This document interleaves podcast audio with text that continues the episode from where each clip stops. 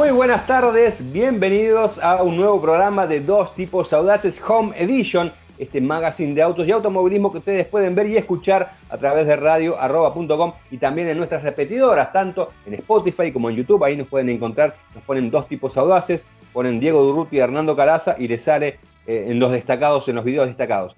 Mi nombre, bueno, es Diego Durruti y a mi lado está el señor ¿Qué tal? ¿Cómo te va? Mi nombre es Hernando Gabriel Mariano, el apellido de mi padre es Calaza y estamos transmitiendo desde el estudio número 2 de la sucursal Mi Casa de Radio Arroba, aquí para que lo puedan ver todo muy bonito. Eh, veo, digo, que tu estudio está en constante progreso, ¿eh? cada vez veo detalles más lindos e interesantes atrás tuyo. Me gustan, ah. me gustan mucho. ¿eh?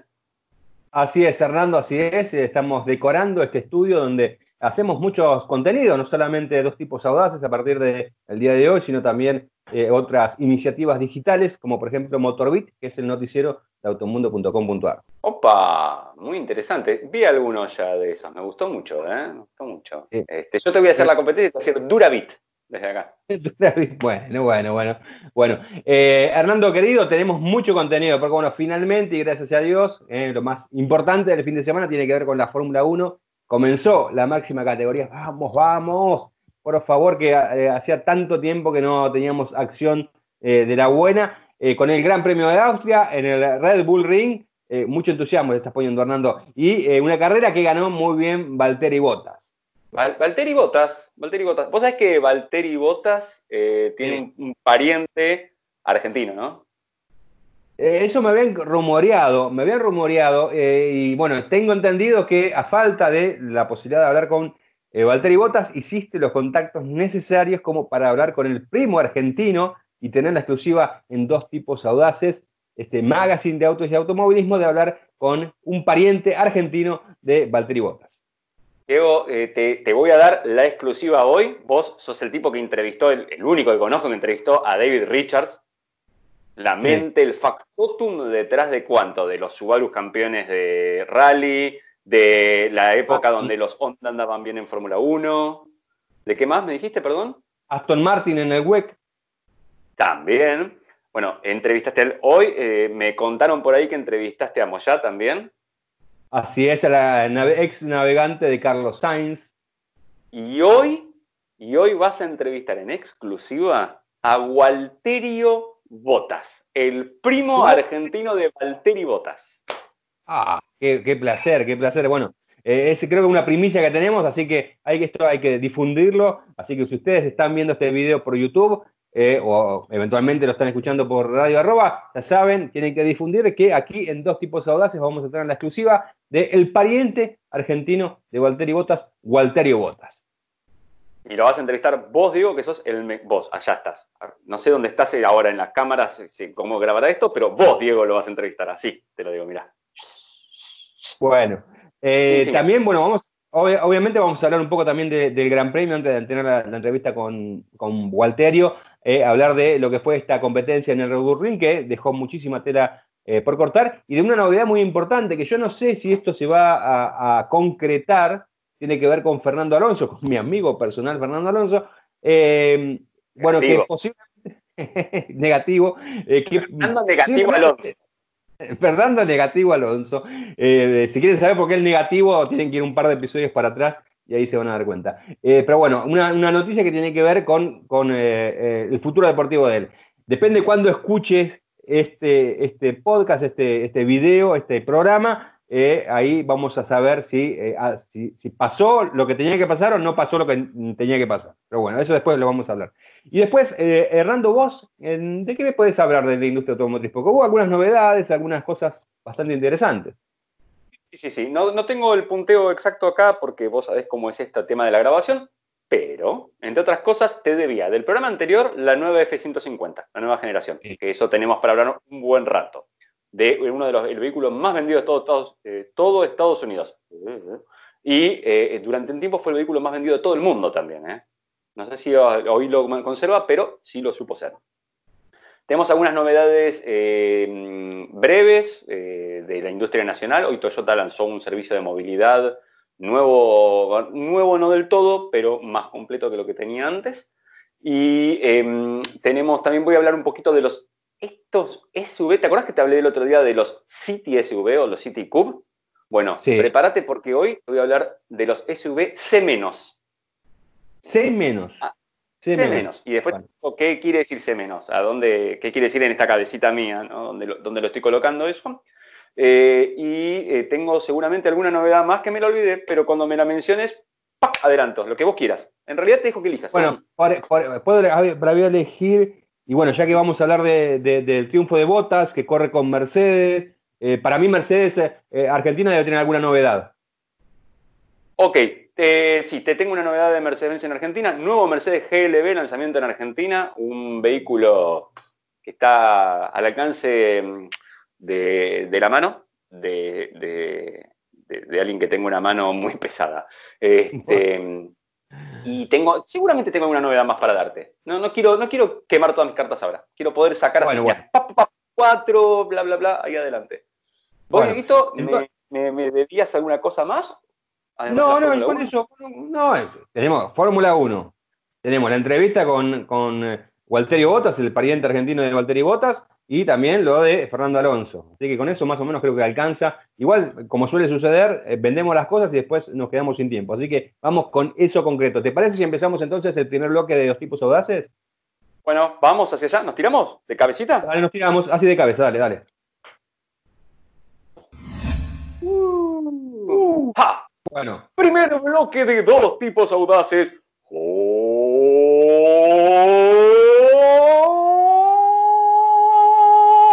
Edition.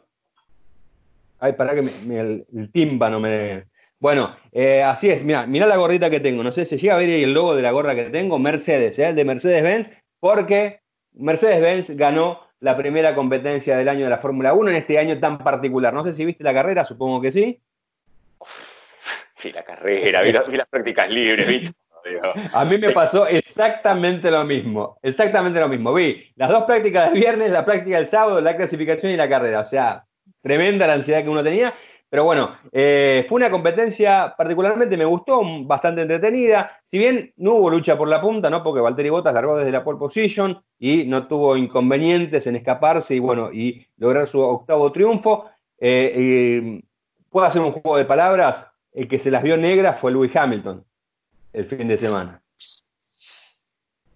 Bueno, eh, ¿qué le pasó a Hamilton? El día sábado, aparentemente había cometido una infracción con eh, un, no, respetar una bandera amarilla. Eh, fue a testificar con los comisarios deportivos. Ahí él dijo que en realidad había visto un cartel lumínico, de esos carteles que hay alrededor de la pista y que refuerzan las indicaciones de los banderilleros, que estaba en el color verde. Así que, si bien el, el banderillero había mostrado amarilla y él había visto el verde, efectivamente los, las autoridades le dieron la derecha a Hamilton y así mantuvo el segundo lugar de la grilla de partida. Pero el día domingo, una hora antes del inicio de la competencia, Red Bull tuvo nuevas pruebas, ahí sí, efectivamente se demostró que antes de que Hamilton viera ese cartel ya había visto un par de veces una bandera amarilla, y bueno, y ahí sí, toda le cayó el peso de la ley y del segundo lugar eh, llegó al quinto puesto, largó en el quinto puesto, perdón. Perdón, Red Bull tiene una cruzada personal contra Mercedes-Benz ya, ¿no? Bueno, Digo, ya le tiró lo del DAS, ahora le tira esta, eh, y, de todos los tiros que tira, alguno pega, digamos.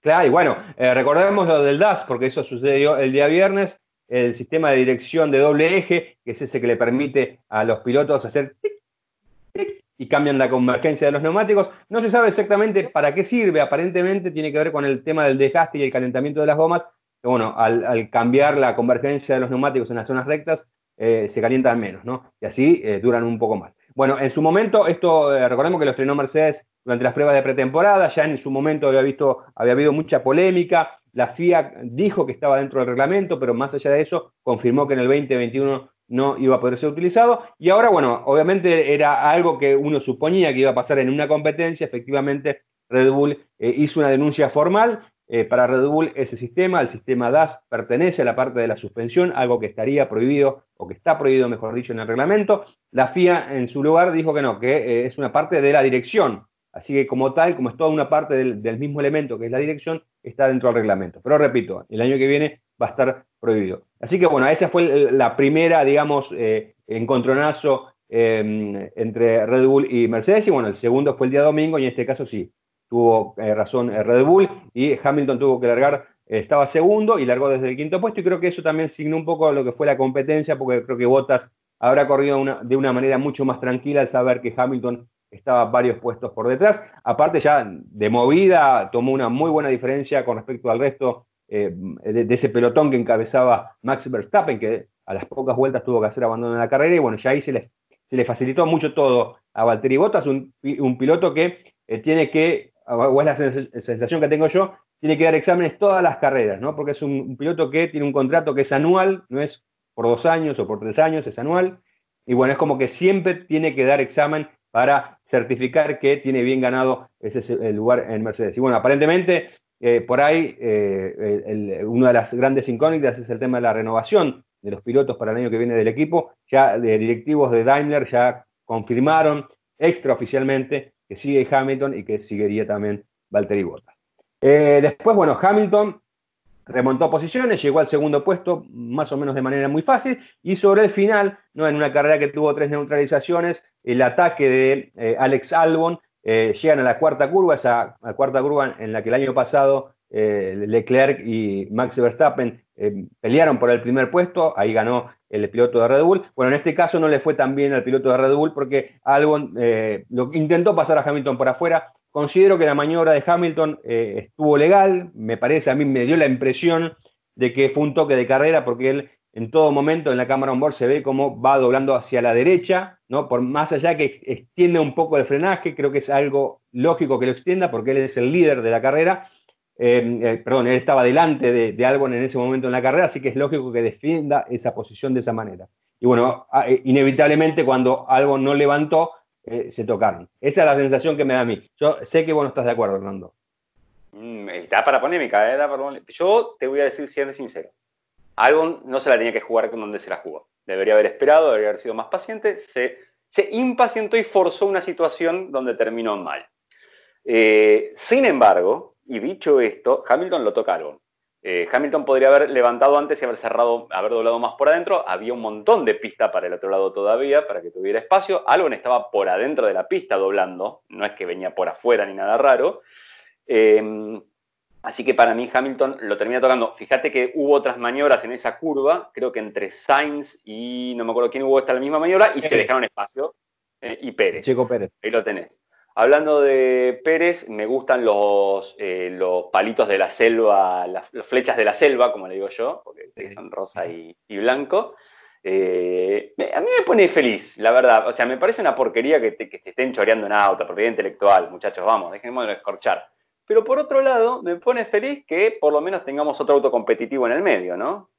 Sí, totalmente. Yo creo que es, eh, y ya lo, dijimos en, el programa pasado, ¿no? Creo que va a dar que hablar este, este Racing Point, justamente por eso, y esto también va a traer mucha polémica. Por ahí, eh, justamente en esta primera carrera, em, eh, Stroll tuvo algún problema con, la unidad de potencia, Pérez venía como para hacer podio, pero bueno, se le escapó. Pero bueno, me parece que van a dar que hablar esto, estos autos. Y bueno, eh, volviendo al tema de la carrera, hay que sacarse el sombrero, no solamente por lo que hizo Valtteri Bottas, sino también por eh, el excelente trabajo de Charles Leclerc, que con esa carreta roja que corrió al fin de semana pudo llegar en la segunda posición. Y también hay que destacar lo de McLaren, ¿no? Porque McLaren, un equipo que hasta no hace mucho no se pensaba que por ahí ni siquiera iba a iniciar la temporada, terminó logrando el tercer puesto con Lando Norris, que obtiene su mejor resultado en la categoría, y también el quinto lugar con Carlos Sainz. Me parece que es muy bueno lo que ha hecho el equipo McLaren y es lo, lo que me, parece que hay que destacar también de esta competencia, más allá de lo que, lo que hizo Bottas y lo que le pasó a Lewis Hamilton, que bueno, finalmente quedó en la cuarta posición. Y eh, para cerrar el comentario de este gran premio,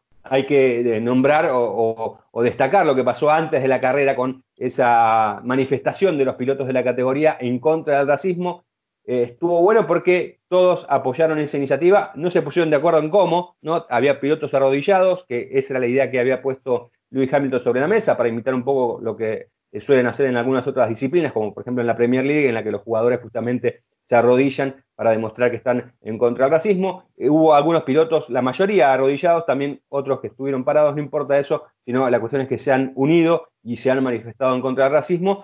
eh, algo que eh, uno no hubiese pensado que hubiese pasado en la Fórmula 1. Estuvo muy presente el tema este de la lucha contra el racismo, no solamente por lo que hicieron los pilotos, sino también por em, la iniciativa que, misma que tiene la categoría, con una propia campaña, incluso la FIA también donando un millón de euros a esa causa. Así que me parece una cosa positiva, que creo que no estaban en los planes de ellos, me parece que estaban pensando en otra cosa y no le estaban dando tanta importancia, pero bueno, como es un tema candente de la sociedad, se han sumado y eso es lo positivo.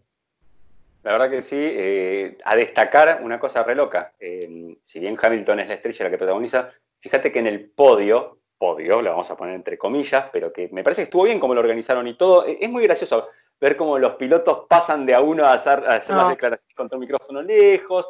Al podio le faltó onda porque ni siquiera entre ellos se tiraron champán. Eh, si bien además de uno se le escapó un abracito por ahí algo. pero ¿sabes lo que, lo que veo yo de eso? Es como que quiso hacer algo que no fue. Eh, eso, porque si lo vas a tener hacia los, a los pilotos, ¿por qué no los llevas arriba en el podio? Eh? Poner los escalones más separados, a la, misma distancia que los pusiste, y haces una, una, ceremonia tradicional. ¿Cuál es el problema? ¿Para qué los pones ahí en la pista? O si no haces, por ejemplo. Entre ellos, O incluso con. Que mira, que de, hecho, si vos tenés los separadores de plástico, ni siquiera serían. Eh, se notarían si son si vos tenés una toma de lejos, ni siquiera para la foto vas a notar. Y queda algo, me parece más más habitual a, lo que uno está acostumbrado. Eh, para mí, eh, yo lo que hubiese hecho es, como hace la IndyCar, por ejemplo, o la NASCAR, que tienen el Victory Lane, donde está el piloto ganador y, hay todo como una, una, ceremonia especial para el ganador y después están con los escoltas. ¿no? Me parece, no, fue medio insulsa, ¿no? Me parece que no, no, no tuvo como eh, una razón de ser, porque repito, eso mismo tranquilamente lo podían hacer en el habitual podio de todos los circuitos. digamos que lo esperé tanto que no me molestó, me, divirtió, porque pensé que no iba a haber nada de podio, nada, nada absoluto, entonces me, entretuvo. Eh, lo que te iba a decir, dos, cosas. Eh, primero, terminaron los tres abrazados para la foto. Bien, todo el tiempo de distancia social, los tres abrazados para la foto. Eh, segundo, que noté todo el fin de semana, los pilotos no estuvieron usando barbijo nunca antes de ir a correr, pues están todo el tiempo tocándose el barbijo mientras hablan. No sé, la verdad, nunca di una declaración a prensa con barbijo, pero me llama la atención.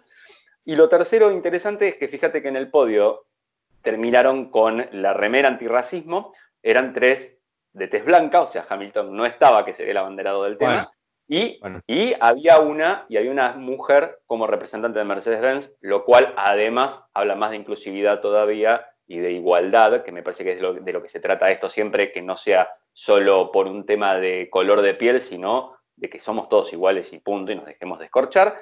Así que a mí me pareció más positivo inclusive eso. ¿eh? eh que digo, que no, haya estado Hamilton.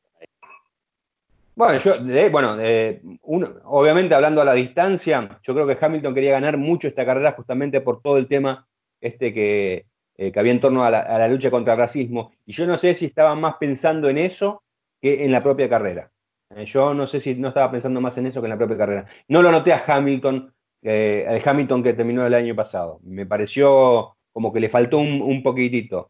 Pero bueno, es una opinión mía a la distancia, ¿no? Y hay, hay que destacar otra cosa, que en algún momento Hamilton fue al ataque de botas, pero desde el equipo le dijeron que los sensores de las cajas de cambio estaban funcionando, estaban marcando algunas alertas y que eh, trataran de no eh, luchar de más yendo, aprovechando toda la pista, yendo los planitos, porque eso podría provocar que los autos tuvieran alguna falla mecánica importante. Pero bueno, dicho esto, me parece que ahora lo importante, ya que no tenemos la chance de hablar con Valtteri Bottas, vamos a hablar con el pariente argentino del de eh, piloto finlandés de em, con Walterio Bottas, así se, nombre, se llama, perdón, así se llama Walterio Bottas, el Em, pariente argentino del piloto nórdico.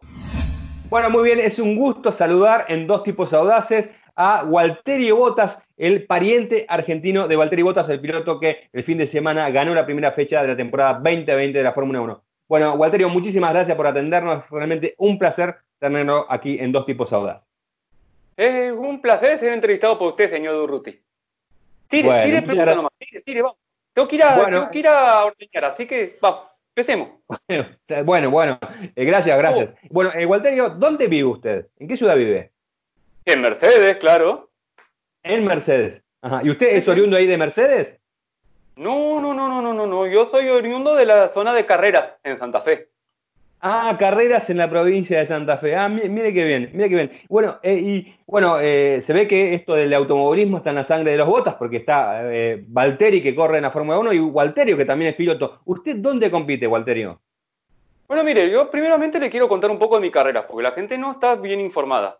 Yo he hecho ah. todas las fórmulas promocionales, no me he salteado nada. He comenzado con Zulki, luego pasé a Fórmula 2 caballos, luego pasé a Tractor y luego pasé a Chata. Y lo que le voy a decir es esto. Yo estoy corriendo una fórmula que es mucho más importante que la de mi primo Valtteri.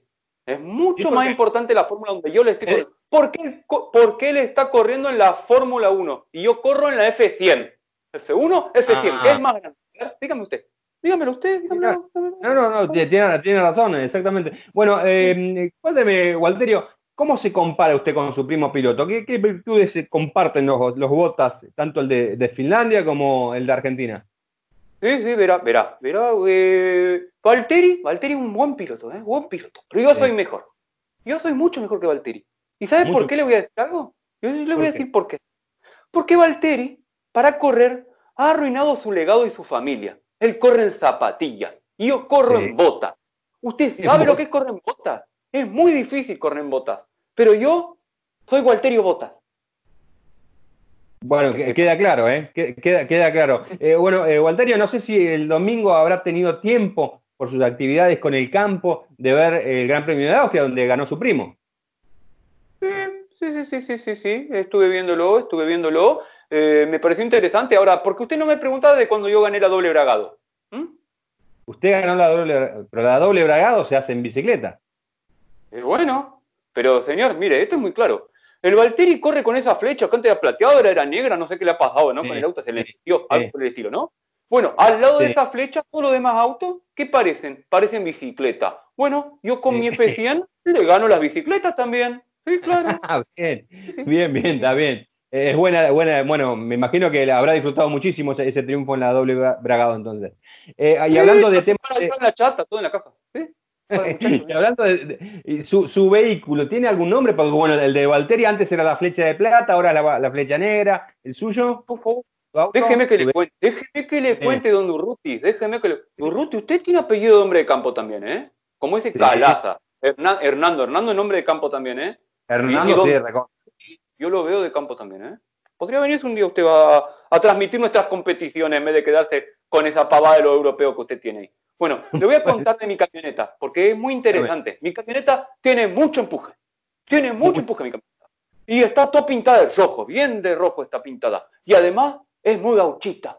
Entonces le puse Toro Rojo Honda. Es una cosa que seguro en esa Fórmula 1 donde está el Valtteri no lo tienen. No tienen Toro Rojo Honda. No, seguramente que no. ¿Y usted habitualmente mira las carreras de, de la Fórmula 1? Sí, las miro un poco, me aburre un poco, ¿no? Porque, dígame, ¿para qué corren los coches si no están tirando nada atrás? Ni una tolvita, nada, ¿no? Nada. Tiene mucho sentido, la verdad. que no? No, no, no, no.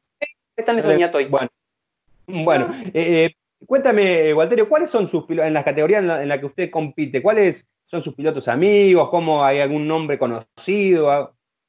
Pero le voy a contar, tenemos unos pilotazos, mire, lo tenemos al principito Carlito Leclerc. Ese corre por el depósito con el Clark llevando pales de un lado para el otro. Después lo tenemos al Sebastián Flete. El Sebastián Flete corre de una casa para la otra con el F4000 llevando cosas también. Después tenemos un francesito que es medio buchón. Ese es el Esteban Bocón. También Esteban Está, el dueño está el dueño del hijo del hotel. Del hotel alojamiento aquí. El Kevin. El Kevin Magnussen se llama. Sí, sí, ah, sí, Ah, mira. Claro. Bueno, Mire, hay una china, hay una china que es mm. muy bonita, de así oscura, oscura de piel yo, porque es muy bonita. Esa es la Linda Hamilton. ¿La conocemos? Hamilton. Ah. Sí, sí, sí. Y después tenemos un pibe, el pibe, este pibe nuevo, es pibe muy bueno, es rápido, es rápido, ¿eh? pero se anda peleando todo el tiempo. El chico este Norris, así que le pusimos Chuck Norris. Chuck Norris. Mire usted, mire usted. se anda peleando. Y después tenemos uno, eh, eh, uno que se la pasa chocando, el Lance Estrola. Lance Trola. Bueno, qué, pilotos, qué pilotos, me imagino que harán unas muy lindas carreras. Y cuéntame, Walterio, como para despedirlo, porque es un tema que acá, particularmente en la Argentina, estamos siguiendo muy atentamente, el tema del desarrollo del automovilismo con este contexto de la pandemia. ¿Cómo está su categoría? Eh, ¿cómo, ¿Cómo está atravesando su categoría el tema del coronavirus? No, mire, acá no tenemos ningún problema, ¿vio? Por esto del distanciamiento social, porque no es como en la Europa que está todo apretado. Acá estamos corriendo en el campo.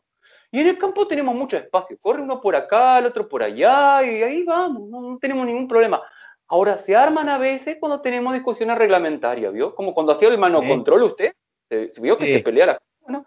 Y nosotros tenemos una tendencia a resolverlo como en el cuerpo a cuerpo, ¿vio? Para decirle de alguna manera. Complicado con el chiquito este Chuck Norris, que siempre, viste, quiere, él quiere, quiere, quiere, ¿verdad? Interpretuoso el chiquito. Pero lo vamos a solucionar ahora. Vamos a hacer unos palos como dos metros largos, ¿vio? Unos palos como dos metros largo y nos vamos, nos vamos de lejos así. Porque, ahora usted, Diego Durruti, me quiere explicar una cosa. ¿Qué es lo que está pasando?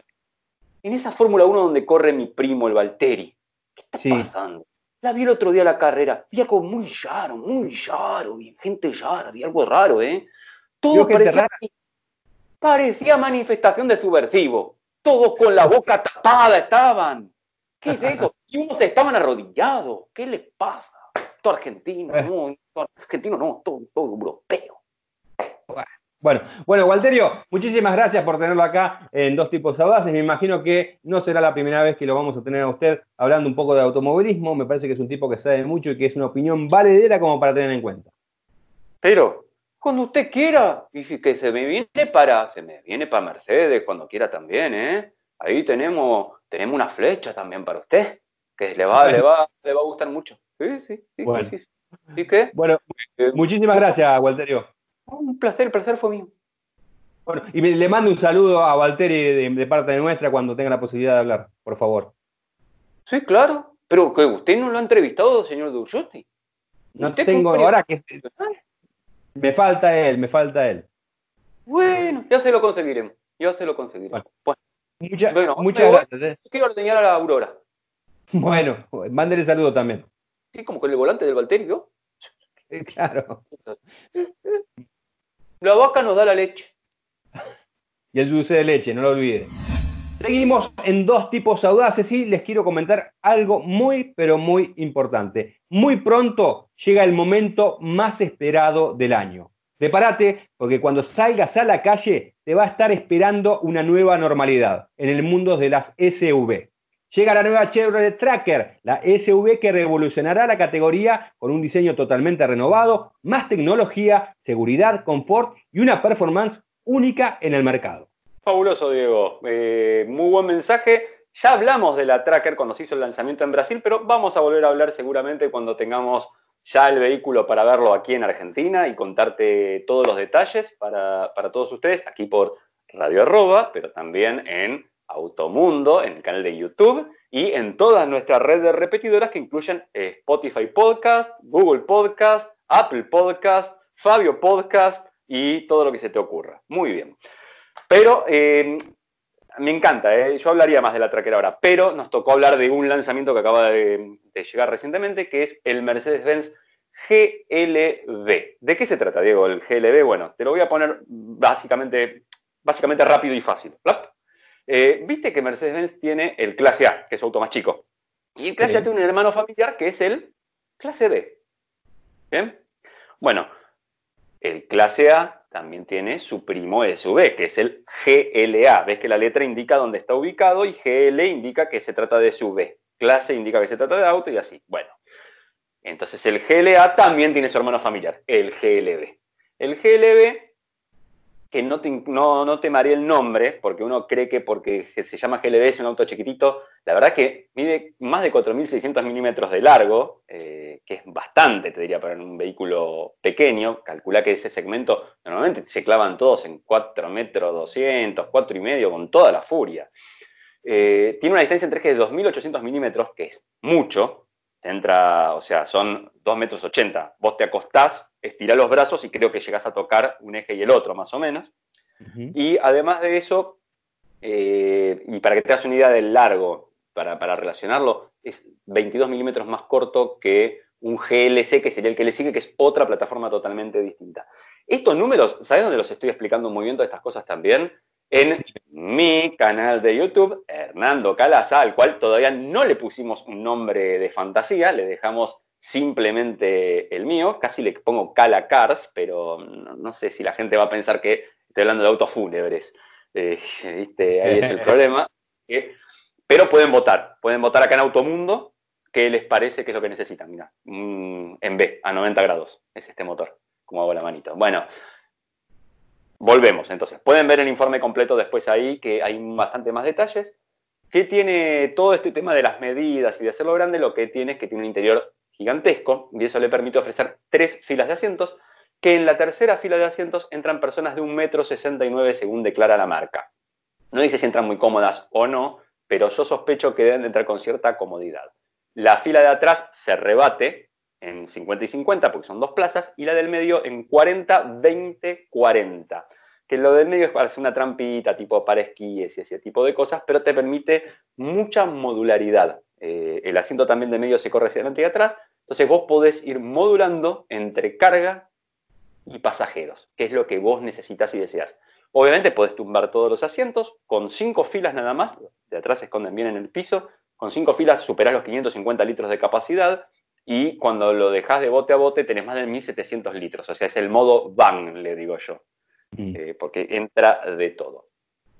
¿Cómo repercute este tema de que tengas tanto espacio dentro en el diseño? Bueno, los vehículos que están pensados para llevar mucha gente o para tener gran capacidad interior suelen ser planos en los laterales, afuera. O sea, lo más parecido a una caja de zapatos con la punta afilada por un tema aerodinámico.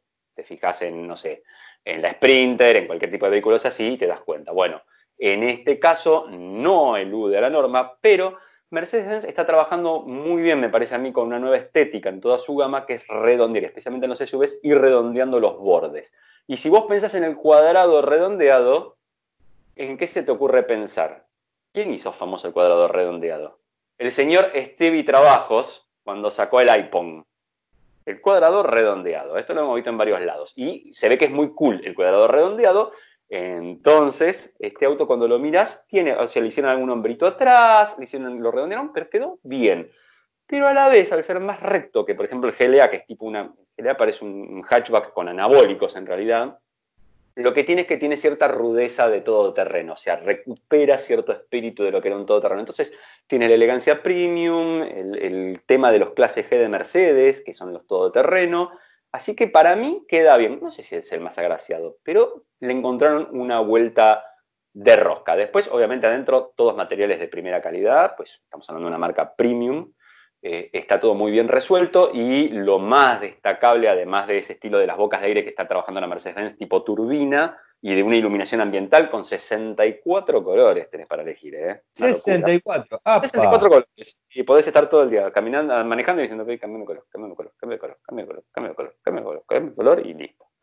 Cambias uno por minuto y tenés una hora, más de una hora de cambiar colores. Con eso te dije todo. Bueno, más allá de eso, lo destacable es cómo fusionaron la tecnología con un estilo un poco más clásico. Eso es algo que a las, muchas marcas le cuesta. Viste, Mercedes-Benz con su parrillota grandota en un momento tuvo que hacer los autos aerodinámicos y le costaba ver cómo miércoles le inclinaba o la achicaba. Eh, en este caso, en el interior está bueno porque lo que tiene es el sistema ese de doble pantalla, son dos pantallas de 10 pulgadas, 10,25 pulgadas para ser exactos de alta resolución, una para equipo, una para equipo multimedia la otra para cuadro de instrumentos. Eh, están puestas en fila y te quedan, ¿te acuerdas los viejos tableros, esos planos de los autos que tenías? Bien, que eran como planos, así, queda pero digital. La verdad que queda, queda muy bien. El sistema se llama MB, MBUX en Books, le podemos decir acá. Yo le digo en Books. Y El en Books. MBUX. En Books. Eh, bien en Books. Así. Em, y la verdad que no, todo eso nunca tuve oportunidad de probarlo en ningún auto, pero dicen que sí, que es muy bueno y debe ser muy intuitivo y debe ya solucionar. ¿Te acuerdas que las marcas alemanas tenían el tema de la perillita esa ahí abajo, que la sigue manteniendo, pero que en algún lugar se volvía medio complejo y los táctiles son un poco más fáciles. Así que ya veremos cómo va eso. No por ser familiar, este vehículo pasa a ser un embole. Esto es importante también saberlo. Entonces, viene únicamente en versión GLB 250, y este 250 lo que te habla es de un motor de 2 litros con turbo, que está por arriba de los 160 caballos, ahora voy a buscar el dato y te lo voy a dar correctamente, y los 350 Nm de torque. Aparte la potencia la mantiene durante un rango de revoluciones, el torque durante un rango más largo, tiene una caja de doble embrague de 8 cambios y el reparto es el eh, Formatic. Mercedes tiene un tema que me suena siempre como a, un tema de Formatic, un lavarropas, el Formatic, no sé por qué, pero bueno. Eh, centrifugado tiene. ¿Cómo? Con centrifugado, el Formatic es el que viene con centrifugado automático. Oh, sí, aparte del 250, sabes cómo centrifuga, más de mil vueltas, una locura. Eh, reparte potencia puede pasar del salomónico, 50-50, a llevarse hasta el 80% de torque al tren delantero. Uy, ahí estaría entrando en tu, en tu pantalla. Me, encantaría que mi mano pudiera entrar por tu pantalla. Te daría un, un bofete. Bueno, claro. Va, en realidad no sé, para mí es tu pantalla, pero por ahí es para aquel lado que estás al final. Sí, por acá sí, también. Bueno, hago así y listo, por las dudas. Em, así que ese, ese, es el Mercedes-Benz eh, GLB. Viene el tema de decirte el precio. Sale unos. Eh, ¿Cuánto? 79.500 dólares. ¿Cuánto? ¿Mil qué es? No, agarra, sí, mil multiplicado por 79. ¿Mil multiplicado por 79? La buena noticia es que Mercedes-Benz tiene planeado para el año que viene, seguramente, o más adelante, traer un GLB 200. O sea, ah, bueno. Más 224, 224 caballos eran los del GLB 250, antes de que después alguien me, rete porque diga mal el dato, y seguramente el 200 esté en el torno de los 160, 170 caballos, eh, con tracción delantera únicamente, que seguramente va a ser más barato. Este obviamente tiene un montón de amenidades, este GLB, el techo de cristal que se abre, la lucecita ambiental, asiento de conductor eléctrico con memorias que también sirven para los retrovisores, bueno, por nombrarte algunas cosas, y en seguridad también tiene el frenado automático de emergencia y algún que otro sistema. Igualmente no llega a tener, creo que toda la parafernalia que tienen algunos autos generalistas hoy por hoy con mantenimiento de carril y todo eso, pero nada, un vehículo que bastante más que interesante, Hito. Muchas gracias por esa información. Ahora lo que quedó pendiente del programa pasado, Hernandito Calaza, eh, es eh, saber información y mucha y variada de la F-150. Déjame que me preparo para eso, por favor, que necesito una información. Dame un segundito, Diego, ¿eh? Hola, Diego. Pues vamos a hablar del F-150. Pendejo. no sé por qué mexicano, mi, claro, que lo habíamos traducido por mexicano tanto tiempo que ahora me sale el, el cowboy mexicango. Eh, déjame que busco la información exacta, si no te puedo mentir nunca. Mm. Bueno, Diego, déjame que te introduzca en el tema de la importancia de la F-150. Vos sabés que en Estados Unidos, como acá las pickups medianas son las más importantes, allá son las full size. Obviamente los gringos necesitan todo grandote y urgente. No se estarán compensando, ese es un tema de ellos.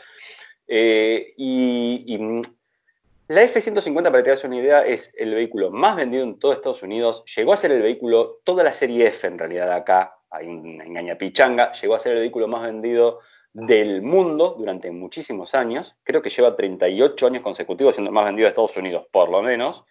Eh, y es uno de esos lugares donde Ford no se puede equivocar. Mira, para que te, voy a dar un dato que es re loco. se fabrican tantas y se venden tantas que si vos trabajás para Ford y querés, cuando te dan un auto de compañía, podés pedir cualquier cosa menos una F-150. Porque no dan, si no, no, no llegan. Me voy a levantar esto así, no me hago tanta sombra, perdón. Ajá radio está buenísimo todo lo que estoy diciendo, a la gente le importa tres pitos. Pero bueno, eh, y para que te hagas una idea, Ford fabrica en Estados Unidos más F-150 que sus dos competidores, que son Ram y Silverado juntos. Mira vos. es, armada, es la famosa armada indestructible o la flota indestructible que tenían ante los ingleses. Bien, eh, equipo que gana no se toca, vamos a arrancar por esta parte. Primero, eh, estéticamente vos la mirás y resulta que es prácticamente un rediseño del anterior. Yo pensé que era un rediseño más, nada más. Ford dice que cambió todos los paneles, todos los paneles eh, de la carrocería, pero además prestó mucha atención en el tema aerodinámico, con lo cual es, primero, la más aerodinámica de la historia de las F-150, no sé cuál es el coeficiente de penetración y no me lo preguntes, pero no debe ser bueno igualmente. y por tiene algunos no creo. Tiene algunos sistemas como, por ejemplo, la parrilla con las este, persianitas que se cierran cuando vas a crucero, entonces para que no lo frene tanto por la entrada de aire más correcta. Y inventaron un splitter, vos que sos del mundo del automovilismo, sabemos todos, el splitter es lo que va adelante del auto y divide los flujos de aire por abajo y por arriba, en realidad cancela un poco de flujos por abajo. Tiene un splitter móvil, es el primer splitter retráctil que viene. Entonces, el tipo... Perdona, ¿eso, reemplaza, ¿eso reemplaza las aeroventilas? Eso reemplaza las aeroventilas, exactamente. Igual tiene aeroventilas también atrás, pero. Ah, sí. Ah, bueno. Ahora te voy a cambiaron de lugar. Bueno. Exactamente. Tiene, tiene, vos sabés que el splitter se puede mover un poco para abajo o hacia arriba, y entonces cuando vas en ruta se baja, mejora la penetración aerodinámica. Acabas de estrenar un video en Automundo, Diego. Me acaba de avisar el, el coso. Mirá, qué loco. Mañana la gente puede ver el video que se estrenó hoy porque grabamos en diferido, lamentablemente, con la pandemia. Eh, bueno, ¿qué te estaba por decir? y se retrae del todo, es retráctil, se guarda del todo cuando haces conducción off-road. O sea, pones 4x4 baja y se esconde para que no rompas nada. Eh, además de eso, mirá lo importante que es Ford, tiene como 13 parrillas distintas para que elijas. Eh, tiene unas falsas salidas de aire en los laterales de los guardabarros, por eso te decía que sí tenía todavía las ventilas. Y em, las ruedas están puestas un poquito más afuera para darle más una idea robusta. Visiblemente lo que más cambia es el frontal, con una parrilla de dos listones grandes, que es como que se encastran en unos faros, que tienen doble, doble óptica cuadradita una arriba de la otra, pero lo más destacable es que tiene un delineado LED, que si vos lo miras es en forma de C, y entonces eh, sigue por el paragolpes, se cierra la escena del paragolpes. Entonces, cierra como si fueran dos paréntesis todo el frontal del auto.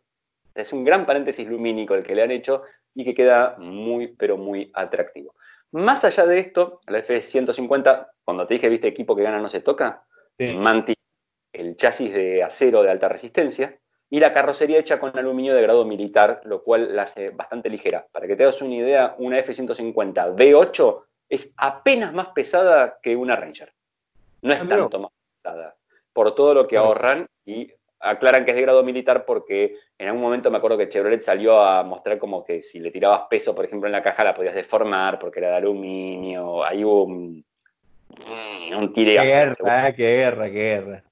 Y la pica es fuerte, viste que los gringos aparte se lo tiran en la cara, se tiran, se tiran los muertos puerta estos muchachos. Bueno, Además eh, de eso, potencia vas a tener. Hay dos motores de 3,3 litros V6 que son para las entradas de gama. Después hay otros dos V6, uno de 2.7 y uno de 3.5, que son los EcoBoost con turbo. Hay una versión híbrida por fin que se llama Power Boost, que agrega al 3.5 otro motor eléctrico, va ensanguchado en la caja automática de 10 cambios.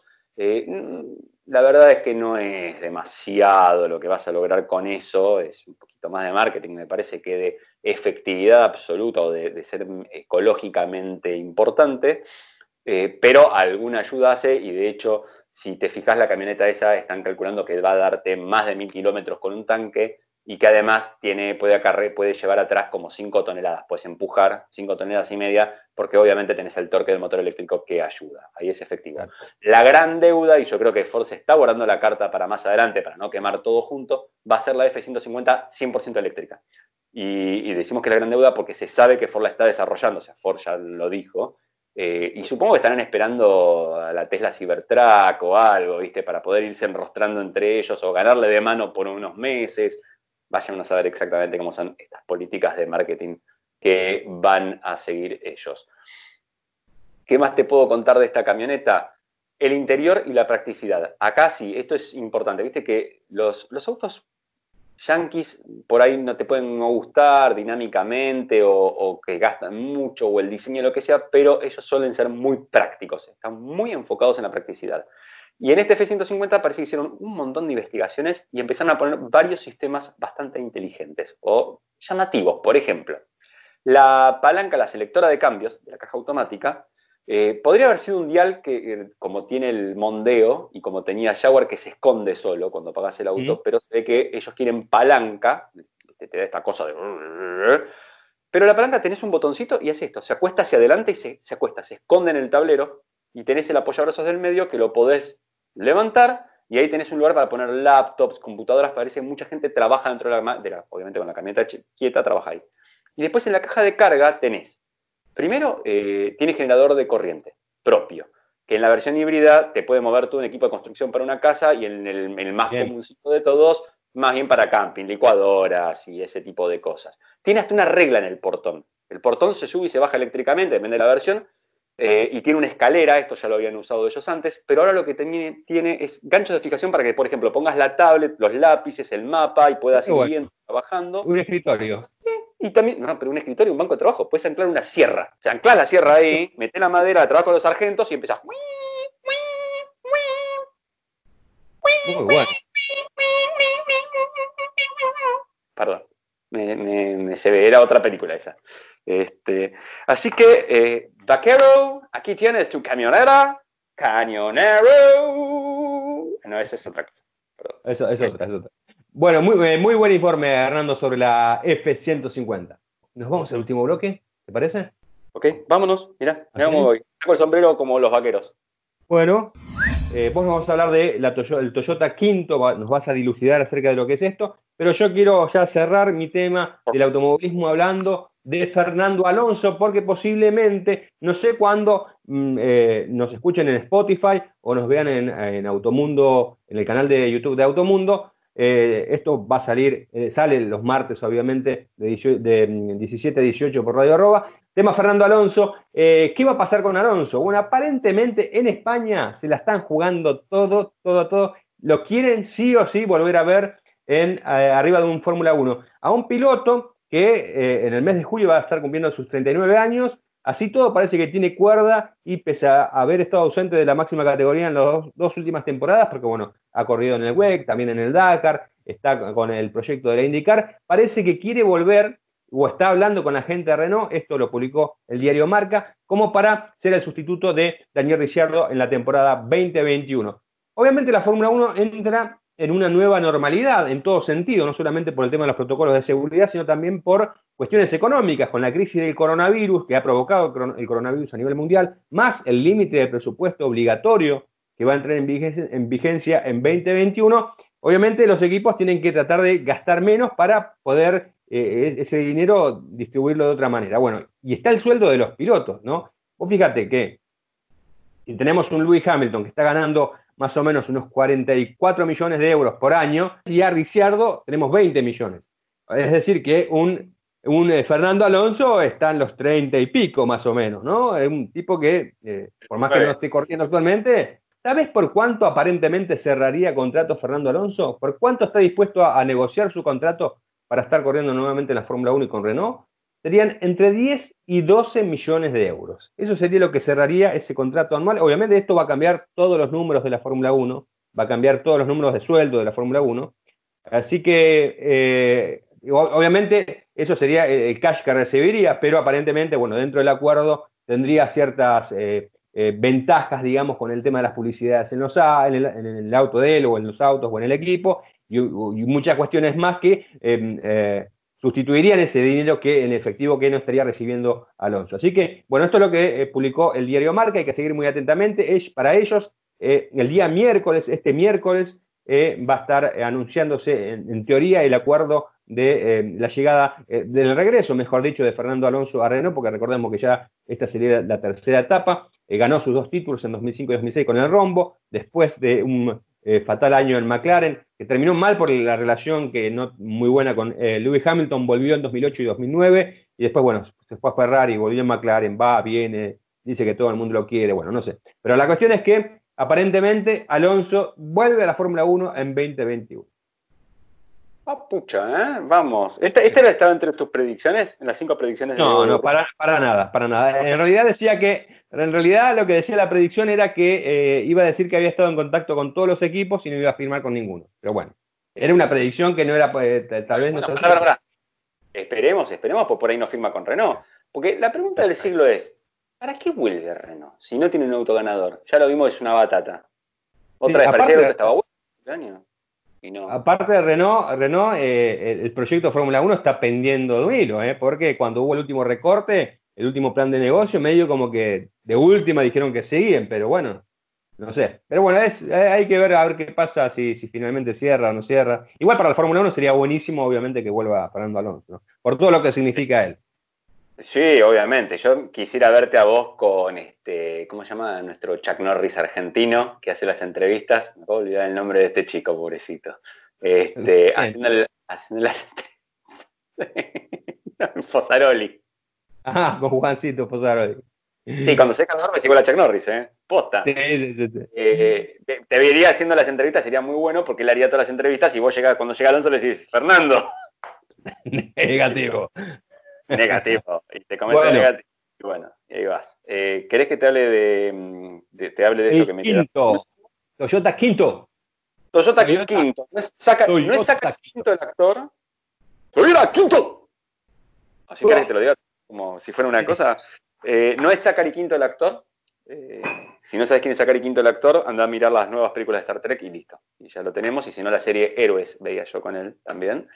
Eh, no se trata de esto. Se trata de. ¿Te acordás que Toyota en el final de 2018 lanzó en Argentina el Mobility Service?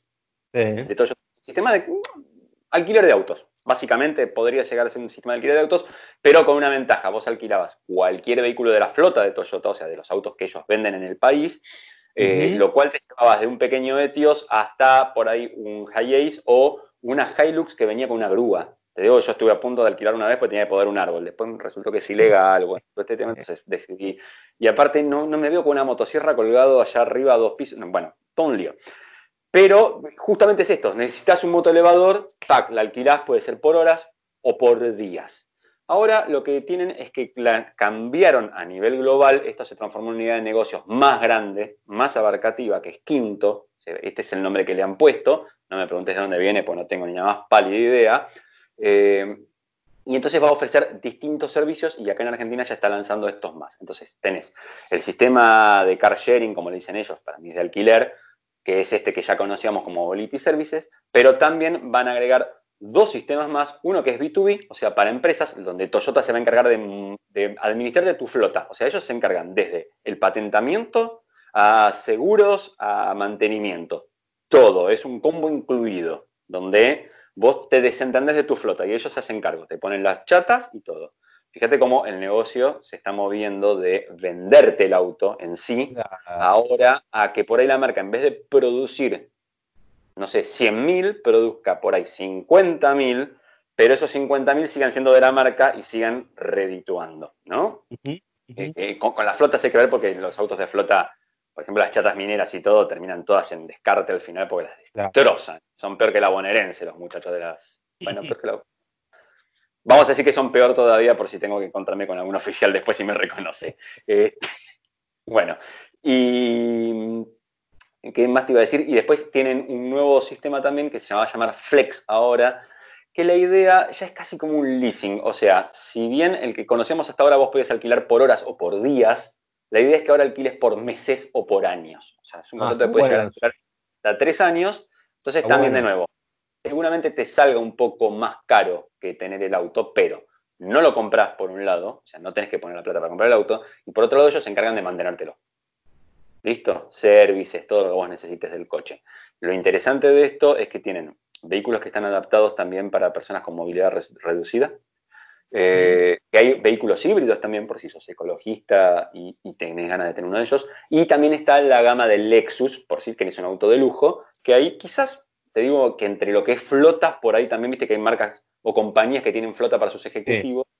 Mm, bueno, eh, podría funcionar. Con lo cual Toyota eh, y lo loco es que, mira que escuché todo este negocio de movilidad de muchas automotrices ya, ¿eh? y que lo vienen desarrollando en muchos lados. Sin embargo, Toyota los primerió a todos en Argentina y ahora los vuelve a estudiar con un servicio más amplio todavía. Eh, si es exitoso o no, no lo sé. Estamos en un mercado chico el nuestro y en una situación este, económica compleja y además en una situación en este momento sanitaria compleja también, con lo cual eh, veremos. Sabemos que los japoneses, yo siempre digo que más tosudo que japonés, porque cuando se les pone algo en la frente, acá adelante, van, van, fijan en la meta y ellos siguen, y les va mal, y se les va, y ellos siguen hasta la meta y en muchos casos lo consiguen, en vano Toyota es el coloso que es hoy, ¿no? Exacto, exacto. Bueno, espectacular. Hernando, hemos llegado a nuestro final eh, del programa, de este episodio de dos tipos audaces y nos quedamos sin tiempo. Nos hemos quedado sin tiempo, ya se ha pasado rapidísimo, hemos hablado de todo, saliendo muy lindo el programa. dime algo más, sí. ¿Episodio número cuánto, Diego? 15, episodio número 15 de la temporada número 3 de Dos Tipos Audaces, de autos y automovilismo. Así es, así es. Así que bueno, nos vemos eh, la semana que viene. Diego, como siempre te digo, un placer esta horita que tenemos para charlar y ahora que nos podemos ver, lo disfruto un, montonazo. ¿eh? Hablamos de lo que nos gusta y entre amigos. Me encanta. Exacto, exacto. Bueno, nos vemos entonces eh, la semana que viene, Hernando. Cuídate mucho. Chao, chao, chao, chao, chao, chao. Me saco el sombrero. Yo también.